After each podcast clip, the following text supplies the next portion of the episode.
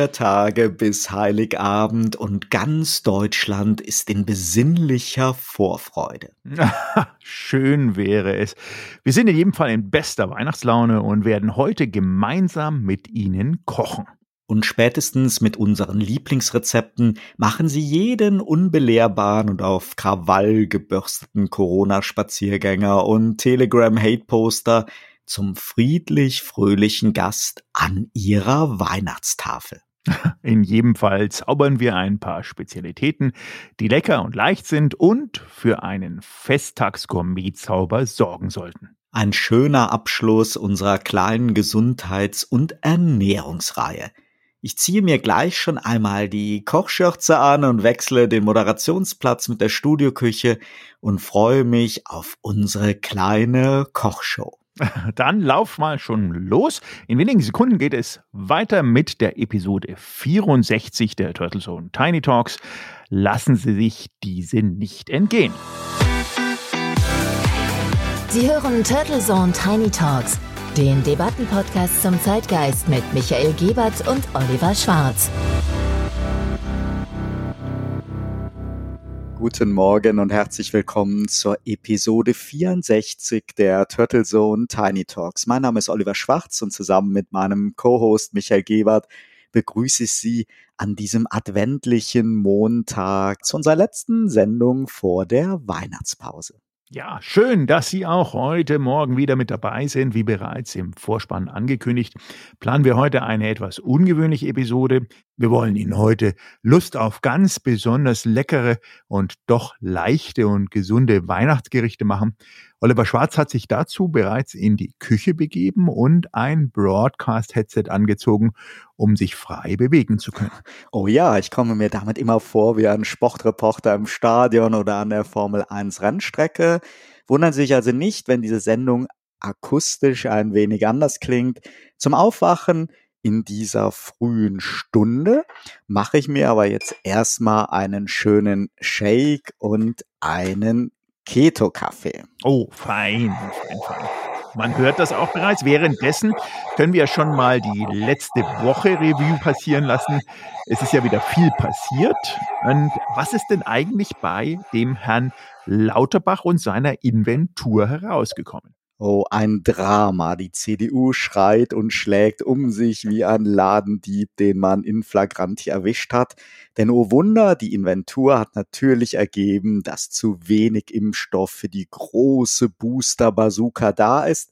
Lauterbach ist zwar nach wie vor bemüht, seinen Vorgänger Spahn nicht zu kritisieren, hat aber zu Recht Alarm geschlagen und direkt dem neuen Finanzminister Lindner angerufen und noch schnell für 2,2 Milliarden Zusatzbestellungen gemacht. Ja, das kann man sich ja wirklich nicht ausdenken, welches Chaos der doch so eloquente und selbstbewusste Ex-Minister Spahn da hinterlässt. Ein souveränes Einkaufsmanagement scheint nicht wirklich seine Stärke gewesen zu sein. Das äh, hatten wir ja bereits ja bei den Masken gesehen, aber jetzt wieder bei den Impfstoffen.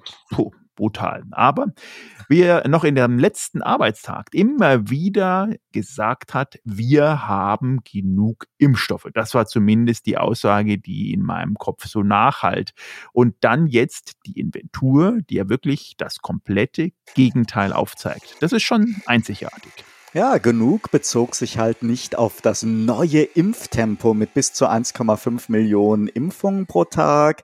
Spannend ist aber auch die neue Debatte über den Chatdienst Telegram des russischstämmigen Jungmilliardärs Pavel Durov und seines Bruders Nikolai. Immer mehr deutsche Politiker und Behörden sind erschreckt darüber, wie offen dort auf Telegram von der Quarkdenker, Corona-Leugner und Verschwörungscommunity und natürlich von politischen Extremisten und auch Reichsbürgern und anderen Schwurblern zu Gewalt und Straftaten aufgerufen wird. Seit sich auch immer mehr Politiker mit Drohungen, Fackelzügen und Mahnwachen konfrontiert sehen, wird plötzlich offen über Verbote und Abschaltung diskutiert und ja, schon zwei Geldbußbescheide sind per Brieftaube an das vermutete Telegram-Headquarter nach Dubai versendet worden. Ja. ja, an den Blockaden und Verboten für Telegram haben sich ja auch schon die Chinesen, die Iraner und auch andere wirklich die Zähne ausgebissen und versucht. Auch die Russen haben sich entsprechend daran bemüht, etwas zu tun und sind dennoch erfolglos geblieben. Und wir wissen ja beide, neben Telegram gibt es ja auch sowas wie Signal. Also die technischen und legalen Strukturen von Telegram sind ja als dezentrale Organisation und Struktur aufgesetzt, so dass man mit sowas wie Geoblocking und lokalen Gesetzen da auf keinen Fall weiterkommt. Zudem ist es ja auch nicht neu, dass Telegram überwiegend seine aktiven User aus den Zielgruppen generiert, die sich ähm, in einem, denke ich mal, unüberwachten, regelfreien Raum auch sehr gerne bewegen und diesen auch durch Telegram erhofft haben. Wir erinnern uns noch an die Thematik WhatsApp und die Übernahme durch Facebook. Da sind dann auch sehr, sehr viele Chats in Deutschland auf Telegram und Signal gewechselt worden. Und dass sich halt nicht nur Whistleblower und Oppositionelle, sondern auch Kriminelle, Islamisten und Rechtsradikale und unsere wunderbaren Impfgegnerfreunde dort aufhalten, ist ja klar. Ja, mal abgesehen davon, dass Pavel Durov sich zwar in alten Interviews so als Libertärer gegeben hat, dürfte die mangelnde Überwachung und die fehlenden Spielregeln für Telegram doch eher kaufmännische Gründe haben. Man muss sich das ja mal vorstellen, während Facebook und WhatsApp mit tausenden festangestellten Mitarbeitern und auch noch Dienstleistern zumindest mehr oder weniger energisch gegen die Windmühlen zu kämpfen versuchen und möglichst viel Hate Speech und Fake News löschen wollen. Und um halt die Gesetze einzuhalten, spart sich das kleinst Team um Durov, ja, das einfach. Kein Wunder, dass der Dienst wie ein Magnet schräge und grenzwertige öffentliche oder geschlossene Gruppen anzieht. Denn das Problem ist ja nicht ein One-to-One-Chat, wenn wir beide jetzt chatten würden, sondern das Problem ist das Mobilisierungs- und Aufstachelungspotenzial in den teils riesigen Gruppen, die bei Telegram, und das ist halt was Besonderes, technisch auch hunderttausende Mitglieder umfassen können. Ja, und diese Mitglieder dann natürlich auch sehr, sehr aktiv sind. Also ich denke mal, du und ich, wir sind ja beide auch bei Telegram bei der einen oder anderen Gruppe und da wird schon eifrig diskutiert und man äh, hat da auch teilweise gar nicht mehr den Überblick. Und es entbehrt sich wirklich einer gewissen traurigen Ironie, dass Telegram ja noch vor Jahren selbst von Amnesty International gelobt wurde, wenn es darum ging, dass sich Regierungskritiker wie Nawalny oder auch Oppositionsgruppen in der Ukraine damit dann auch als Chance und technisches Tool mobilisieren und organisieren können. Und auch in vielen anderen Ländern mit etwas strengerer staatlicher Zensur findet Telegram natürlich auch seine Nische. Und nun finden wir uns notgedrungen auch unter Druck über Maßnahmen gegen Dienste wie Telegram nachzudenken und reihen uns zumindest oberflächlich gesehen in die illustre Gruppe von Staaten ein, die wir sonst nicht gerade als lupenreine Demokraten verorten würden. Ja, naja, am Ende des Tages sind es doch immer noch die Nutzer, die Hass verbreiten, Drohungen ausrufen und Straftaten organisieren. Auch bei Telegram macht man es sicher zu einfach, aus Durov den kriminellen Bruder von Zuckerberg zu machen. Dieser Reflex, statt die Nutzer im Rahmen unserer Gesetze zur Verantwortung zu ziehen, lieber die Betreiber zu sanktionieren oder in die Rolle eines Hilfs-Sheriffs zu nötigen, hat ja schon bei den ganzen anderen Social-Media-Portalen nur halb gut funktioniert. Und ich meine das jetzt gar nicht juristisch oder moralisch. Natürlich hat ein Betreiber auch gehörig Verantwortung und auch bei Telegram sind die Gruppen halt juristisch etwas anderes als ein Einzelchat. Natürlich kann man Betreiber wie Facebook mit einem Firmensitz in den USA gut unter Druck setzen und zur konstruktiven Mitwirkung motivieren oder zwingen, aber wenn gleichzeitig immer noch dieses latente Rechtsmissverständnis hierzulande vorherrscht, dass dem einzelnen User kaum Verfolgung und Strafen drohen, dass man sich problemlos im allgemeinen Mob im Netz selbst mit Mobbing, Hass, Morddrohung oder Aufrufen zu Straftaten verstecken kann, dann ändern wir nicht das toxische Phänomen, die Wurzel des Übels, sondern ja, wir treiben nur die Leute weiter zur nächsten Plattform. Dann ist es halt was anderes, wenn es nicht mehr Telegram ist. Ich persönlich finde das natürlich auch abstoßend, erschreckend, wie du sagst, was man so auf Telegram findet, wenn man da mal ist. Aber für mich sind es dann eher die Menschen, die mich schockieren, die oft mit Klarnamen rumwüten. Telegram macht das möglich, ist aber aus meiner Sicht nicht der Brandbeschleuniger. Und sich Gedanken zu Zensurmaßnahmen wie Geoblocking zu machen und auf der anderen Seite die sich latent strafbar machenden User nur in Ausnahmefällen und nicht wirklich ernsthaft zur Verantwortung zu ziehen, das erscheint mir mal wieder nicht wirklich weitsichtig. Also völlig recht und zumal das ja mit dem Geoblocking und dem Abschalten schwieriger ist, als sich unsere Neulandpolitiker da das immer auch vorstellen.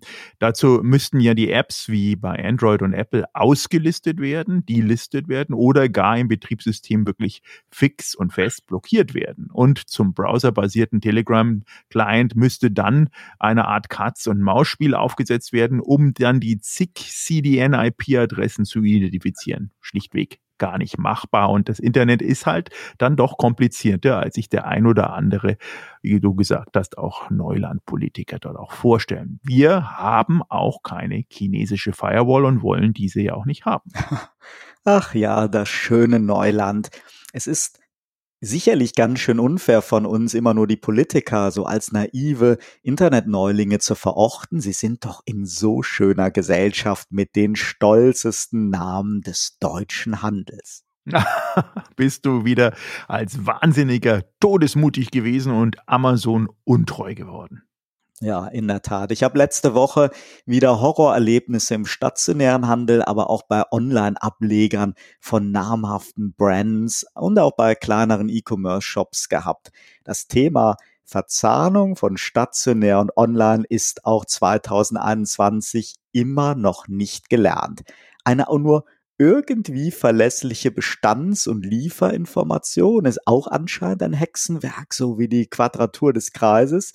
Die ganze kaufbegleitende E-Mail-Kommunikation ist eine Katastrophe und selbst Double Opt-in scheint immer noch nicht überall angekommen zu sein. Und vom Thema Kundenservice und Erreichbarkeit will ich gar nicht erst anfangen. Sonst ist meine gute Weihnachtslaune auch schon wieder dahin. Na, das wollen wir natürlich nicht. Aber du hast recht, Exzellenz in der Digitalisierung ist immer noch sehr, sehr selten. Und der immer über Amazon jammernde stationäre Handel bekommt die Prozesse oft nicht in den Griff oder will sie auch nicht in den Griff bekommen. Da werden Shopsysteme nicht richtig konfiguriert oder schlichtweg einfach äh, Freeware gekauft oder verheiratet mit viel zu oft auch in Silos gedachten Systemen. Die Kunden sollen online bestellen und dann das Pickup am besten stationär machen, was ja grundsätzlich nett ist, aber natürlich die Rückgabe ist dann auch äh, im Sinne von Omnichannel kaum gelöst oder sehr, sehr schwierig zu lösen. Statt dass durch eine perfekte Verzahnung von Beständen und Informationen dem Kunden jetzt auch jederzeit und überall der optimale Service geboten werden könnte, werden dort wieder entsprechend siloartige Vorgänge angesetzt und aufgesetzt. Da sagst du was, um hier einmal eine Abteilungsleiterin der örtlichen Filiale eines traditionsreichen Stuttgarter Modekaufhaus zu zitieren. Junger Mann, online ist nicht stationär. Da war ich erstmal bedient. Damit war für sie das Thema erledigt und sie wollte mir weder die Ware aus dem Zentrallager noch aus dem Stuttgarter Stammhaus besorgen. Ortskundige Hörerinnen und Hörer werden wissen, welchen Modetempel ich meine. Ja, ich könnte ja auch online bei ihrem Shop bestellen. Klar kann ich, aber ich kann auch schneller, verlässlicher und günstiger bei Amazon bestellen. Ich komme ja extra in die Stadt gefahren, da mir der Online-Auftritt suggeriert hat, dass man die Marke und das Produkt führt oder zumindest beschaffen und dann auch noch schön einpacken kann. So zumindest die blauäugige und kühne Hoffnung auf verzahnten Omnichannel à la 2021. Was habe ich bekommen stattdessen? Ja, Kaufhausdenken von 1990. Darauf brauche ich jetzt erstmal ein paar schöne Erdbeeren. oh, schön. Die hast du also parallel auch schon mal vorgeschnitten. Das finde ich super. Ich habe mich schon die ganze Zeit gefragt, was du da im Hintergrund so rumwerkelst, weil die Geräusche zumindest lassen einiges erahnen. Dann lass es dir mal in den nächsten 30 Sekunden schmecken und nach einem kurzen Sponsorenhinweis mit unserem weihnachtlichen Kochrezepten starten. Dieser Podcast wird Ihnen präsentiert von Visual Communications Experts. Wir bringen Sie auf Sendung. Video, Livestreaming, Webinare und Podcasts. Ihre Experten für Audio und Video in der Unternehmenskommunikation. Weitere Informationen unter www.visual-communications-experts.com. So, da sind wir wieder. Sie hören Turtle Zone Tiny Talks mit mir, Michael Gebert und Oliver Schwarz, meinem Co-Host, direkt aus der Studioküche. Bist du bereit, Oliver, für unser Koch-Special? Unbedingt, unbedingt. Ich habe schon ganz viele Zutaten für mein Rezept hier in der Küche aufgebaut und bin dabei, alle Vorräte zu kontrollieren. Man weiß ja nie und ich will ja nicht wie Karl Lauterbach eine böse Überraschung erleben. Ja, Inventur ist das halbe Leben. Besser ist das so. Und ich bin jetzt auch schon ganz gespannt auf dein ganz persönliches weihnachtliches Menü. Das wird so lecker, aber fang du erstmal an, Michael. Ich bin nämlich mit meinen Erdbeeren noch nicht ganz fertig, aber ganz ohr und neugierig, was du für uns zu Weihnachten als kulinarischen Tipp bereithältst. Ja, also bei mir hat das Ganze jetzt äh, nicht nur mit dem Weihnachtsfest zu tun, sondern grundsätzlich mit dem guten und gesundheitlich ausgewogenen Start in den Tag. Dazu, zumindest ist das so ein bisschen mein Liebling geworden, machen wir gemeinsam Granola. Man kann Granola natürlich kaufen zum Frühstück in den jeweiligen Supermärkten, auch im Biomarkt. Allerdings ist das immer mit einem gewissen, ja, Blick auf die Hinterseite ähm, der entsprechenden Verpackung geimpft, weil dort oft Zucker drin ist, aber auch raffinierte Gluten und, und, und, und, und. Und wir machen hier jetzt mal was ganz Tolles. Ein veganes, glutenfreies, ölfreies und zuckerfreies Granola, was trotzdem richtig gut schmeckt. Das Ganze ist natürlich dann auch hinterlegt ähm, bei uns auf der Webseite, wo Sie das Rezept auch sich anschauen können. Es ist nicht auf mein Kraut gewachsen. Es ist eine Empfehlung, die ich selber sehr, sehr gut auch empfehlen kann, weil sie leicht gemacht ist. Man braucht ungefähr ja, 10 Minuten Vorbereitung, 30 Minuten Kochzeit und dann ist das Ding fertig. Man kann das auf Vorrat kochen und dann hat man wirklich mehrere Wochen davon was und immer leckeres, knuspriges, knackiges Granola zum Start in den Tag. Was brauchen wir dazu? Ein paar Datteln, ein paar Tahini, ein paar ganz normale äh, Weizen, also sozusagen Rolled Oaks, dann ein paar Nüsse, ein bisschen äh, Rosinen, ein paar Cranberries, ein bisschen ähm, Saaten, die Sie mögen. Das kann sein, entweder natürlich Sonnenblumen, das kann aber auch alle möglichen anderen Saaten sein. Ein bisschen Kokosnuss, geschreddert und ein bisschen jetzt weihnachtliche, ähm, ein bisschen Anekdote da rein, ein bisschen Zimt und ein bisschen optional, wenn Sie wollen, Salz. Und das Ganze mischen wir zusammen, heizen vorher ein bisschen den Ofen auf ungefähr 150 Grad. Und wenn das gemischt ist, da können Sie das ein oder andere Mischgerät, was Sie vielleicht haben, schon nehmen, nur ein bisschen Wasser dazu, 45 Milliliter, also ein bisschen unter einem halben Liter, das etwas sitzen lassen, auf Ihren Backpapier gepflegten Backofen Einschub verteilen. Und dann wie ein Brot oder ein Kuchen 30 Minuten backen lassen.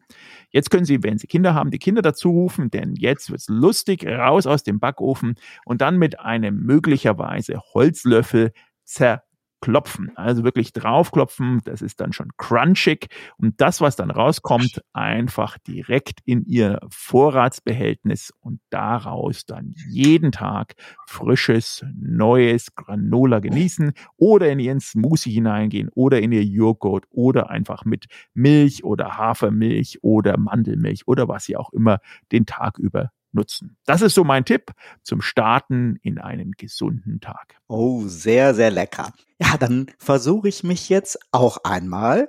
Also bei mir steht an Heiligabend eine leichte und edle Spezialität im Mittelpunkt, die ich selber in der gehobenen Gastronomie in den Vereinigten Staaten lieben gelernt habe und die ich in meinem Menü nicht als Vorspeise, sondern als Hauptgericht plane. Und zwar Jakobsmuscheln mit schwarzen Beluga-Linsen. gebettet auf einen mit einer Champagnersoße veredelten Kartoffelbrei. Als Vorspeise gibt es eine samtige Champagnersuppe, die man ja auch manchmal in der Gastronomie so mit einer Jakobsmuschel bekommt. Hier will ich aber nicht vom Highlight im Hauptgang ablenken. Und als Dessert gibt es dann eine kalorienarme, low carb und dennoch köstliche Champagner Mousse. Ja, neben natürlich reichlich leckerem Wasser plane ich einen schönen Chardonnay als Begleitung. Mm. Insgesamt soll so diese Dramaturgie aufgehen, dass der heilige Abend nicht pappsatt, kugelrund und todmüde endet, sondern die Feier im Kreis der Familie so ein paar edle, leichte und vitalisierende kulinarische Impulse bekommt. Zugegebenermaßen ist das jetzt kein veganes Menü. Wenn man trotzdem vegetarische Gäste oder Familienmitglieder hat, die ja lieber vegetarisch essen, dann kann man ausnahmsweise für diese natürlich die Jakobsmuschel ersetzen. Profiköche empfehlen dafür sogenannte vegane Jakobsmuscheln auf Pilzbasis, mariniert und eigentlich ganz identisch angebraten. Uh. Und wer alkoholfrei lebt, kann natürlich den Chardonnay weglassen, aber den Champagner in Suppe, Soße und Mousse kann und sollte man eigentlich nicht austauschen. Es gibt einfach schlichtweg keine vergleichbare alkoholfreie Variante. Die sind einfach doch immer noch, zumindest nach meiner Meinung nach, zu süß. Ich denke aber, dass man mein Menü auch hervorragend dann mit begleitendem, hochwertigen, leckerem Wasser genießen kann. Kommen wir also zur Tat. Und du, Michael, hast es ja gesagt, unsere Rezepte stellen wir in der Tat in die Mediathek und verlinken darauf auch in den Show Notes. Und bei mir und bei meinem Rezept gibt es eigentlich nur zwei Herausforderungen. Das eine ist die Beschaffung und Zubereitung der Jakobsmuscheln und ja, dann natürlich die Zubereitung der Linsen. In, insgesamt kommt es halt sehr stark so auf das Timing der Zubereitung an und deshalb müssen wir Suppe und Dessert vorbereiten. Und die Basis der Suppe ist eine möglichst hochwertige Hühnerbrühe, Lauch, Ingwer, Butter, Mehl, Eigelb, Sahne, etwas Zitrone, sehr hochwertiges Meersalz und natürlich Champagner. Und ja, für das Mousse brauchen wir wieder Eier, etwas Zucker und auch Puderzucker, Schlagsahne, pürierte Himbeeren, auch wieder ein wenig Zitronensaft und natürlich dann auch wieder unseren guten Champagner. Und soweit so gut. Das lässt sich also alles wunderbar parallel am Nachmittag vorbereiten und kühl stellen. Kommen wir also zu den erwähnten Herausforderungen. Und ideal ist, wenn man die Jakobsmuscheln sowie gehobene Profi-Gastronomie vorbestellt und sich am Heiligabend vom Feinkosthandel liefern lässt oder dort abholt. Das geht auch dieses Jahr. Da ja dieses Jahr Heiligabend ein Freitag ist. Vorbestellen muss man aber sicherlich jetzt schon möglichst bald in den nächsten Tagen. Und wenn man im Ausnahmefall unbedingt alle Besorgungen schon am 23. erledigen will, dann ist es unbedingt erforderlich und mein Tipp, dass man sich dann im Feinkosthandel die Jakobsmuscheln so direkt aus dem Kühlraum Vakuum verpacken lässt und am besten auch noch in so einer Kiste auf Eiswürfel nach Hause transportiert und dann auf den schnellsten Weg in den Kühlschrank. Die Vakuumverpackung sollte dann erst eine Stunde vor der Vorbereitung geöffnet werden. Es gibt zwar auch tiefgefrorene Jakobsmuscheln, das ist aber doch eher so eine Notlösung, gerade an Heiligabend, da das sanfte Auftauen gar nicht so einfach ist und halt doch oft schief geht. Ja, und das Hauptgericht kann also nicht vorbereitet werden. Das heißt, es wäre gut, wenn man so das Menü am Heiligabend etwas entzacht, mit der Suppe beginnt, dann so eine kleine Pause zum Zubereiten der Jakobsmuscheln macht und anschließend das Dessert. Die Jakobsmuscheln selber die sind so jeweils in zweimal zwei bis drei Minuten als von beiden Seiten, so auf höchster Stufe, perfekt in der Pfanne auf den Punkt. Dabei sollten sie halt möglichst wenig bewegt werden. Und das Kartoffelpüreebett, das kann man natürlich vorbereiten und ruhig kann das ja etwas lauwarm sein. Die Champagnersoße kann ebenfalls vorbereitet, dann nochmal erwärmt werden. Aber die Beluga-Linsen, die sind wirklich eine Herausforderung. So 20 Minuten im äh, kochenden Wasser und auch wirklich ohne eine einzige Spur von Salz müssen die gemacht werden. Das hat sich halt bewährt und danach muss sich das Timing richten. Also alles richtet sich nach den Linsen. Der Hauptgang braucht also exakt 20 Minuten zum Zubereiten und dann nach 14 Minuten fange ich mit den Jakobsmuscheln an, mache parallel das Püreebett fertig und auf die Teller erwärme die Champagnersoße leicht und sobald die Linsen im Sieb gut abgetropft sind, ich mache das mal hier gerade, sobald das halt der Fall ist, dann, dann sind halt auch schon die Jakobsmuscheln ja, die müssen dann auf den Punkt sein und alles muss halt sofort arrangiert und sofort serviert werden. Was wir also brauchen, bestes Kartoffelpüree, Beluga-Linsen, Butter, etwas Fischfond, Sahne oder Creme Doublé, hochwertiges Salz, Pfeffer, natürlich Champagner und unsere guten Jakobsmuscheln. Und wie gesagt, wirklich auf höchster Stufe müssen die scharf angebraten werden. Und ja, ich würde sagen, einige Zutaten wiederholen sich ja über alle Menügänge hinweg. Insofern ist das Wichtigste das Timing und ausreichend Platz in der Küche, um auch parallel arbeiten zu können. Und dann heißt es guten Appetit. Man hört es vielleicht, meine Pfanne ist jetzt hier schon am Arbeiten. Das kann jetzt nicht mehr lange dauern, bis die, bis die Jakobsmuscheln fertig sind. Man hört schon ein bisschen hier die Geräusche, wenn man halt hier anbrät. Ja, und ich werde heute einfach schon mal Probe essen. Steigert dann ja auch die Vorfreude hin zum heiligen Abend. Also das war jetzt natürlich hochkomplex. Ich hoffe, dass die Zuhörerinnen und Zuhörer dir da auch jetzt gefolgt sind. Man kann es ja dann nochmal langsam nachhören. Und wie gesagt, wir stellen natürlich die Rezepte dann auch online. Und ich hoffe, vielleicht die ein oder anderen Fotos natürlich von dir zu sehen, die wir nachliefern können, damit die A, äh, unsere Zuhörer und Zuhörerinnen A, dich sehen, aber auch natürlich das Endprodukt. Das wäre ganz, ganz fein.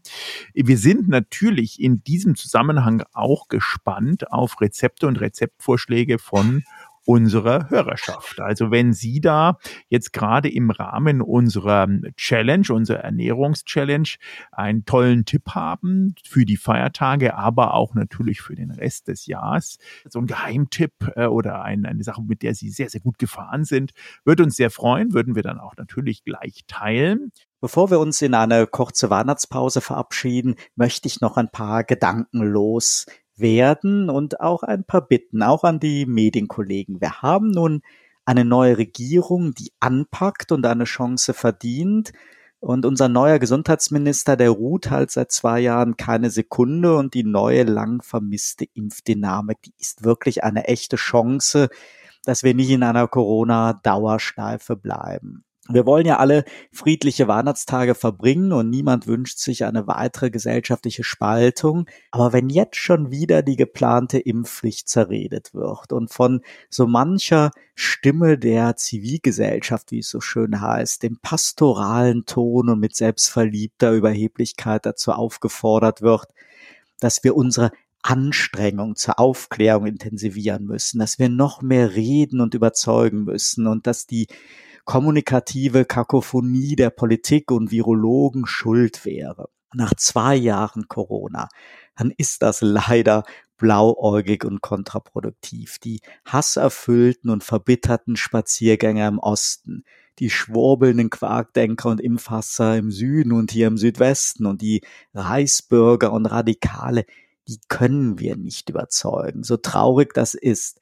Das ist auch dann keine Schuld der Politik oder von uns als Gesellschaft, die projizieren ihre Ablehnung des Staates, ihren Frust einfach auf die Pandemiesituation. Aber für alle anderen, da hilft so viele unbürokratische Impfgelegenheiten wie möglich und durchaus auch weniger Einschränkungen für ausreichend Geimpfte als Anreiz, so wie bei der Befreiung von Geboosterten von 2G+.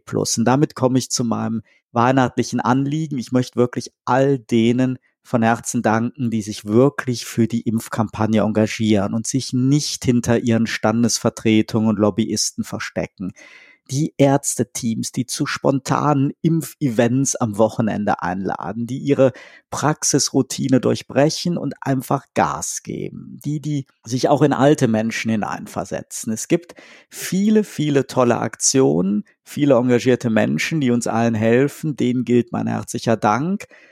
Und ja, den leider viel zu vielen anderen Beteiligten, die sich immer noch in Bürokratie verzetteln und immer noch auf der Bremse stehen, gilt meine Bitte, doch aus den Weihnachtstagen mit neuem Schwung und Optimismus ins neue Jahr zu starten und man wenig über den eigenen Schatten zu springen. Die Dynamik der Impfkampagne braucht natürlich alle Schultern und auch kleine Beiträge sind hilfreich, aber wenn man sich nur vorstellt, dass wirklich mal jede Arztpraxis, jede Apotheke, jeder Tierarzt, jede Institution auch mal wenigstens einmal im Monat abends und am Wochenende so einen Impfmarathon machen würde, dann käme ein unheimlicher Schwung da rein und auch ein wertvoller gesellschaftlicher Schulterschluss. Wenn jetzt alle anpacken, können wir optimistisch auf 2022 blicken. Herzlichen Dank an alle, die mitmachen. Dem kann ich mich natürlich nur anschließen. Vielen Dank für die Ausführung. Das hat ja schon fast präsidialen ähm, Weihnachtsansprachencharakter. Finde ich super. Und in diesem Sinne, wir wünschen Ihnen ein geruhsames Weihnachtsfest. Bleiben Sie gesund, kommen Sie gut ins neue Jahr. Wir werden dann wieder gemeinsam, der Oliver und ich, für Sie bereitstehen mit einer neuen Episode im Jahre 2022. Freuen uns schon auf Sie und bis dahin bleiben Sie gesund und uns treu. Am 3. Januar gibt es dann ein Wiederhören.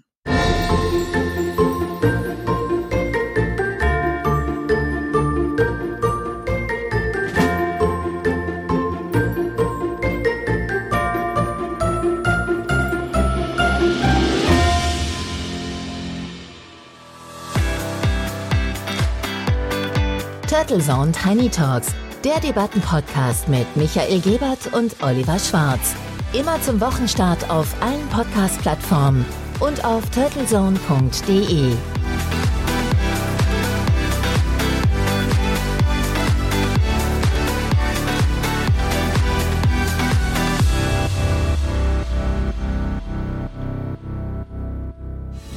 Für Werbung in diesem Podcast oder eine Sponsoring-Partnerschaft wenden Sie sich bitte an Turtle Media unter 0721 977 907 15. Ho, ho, ho!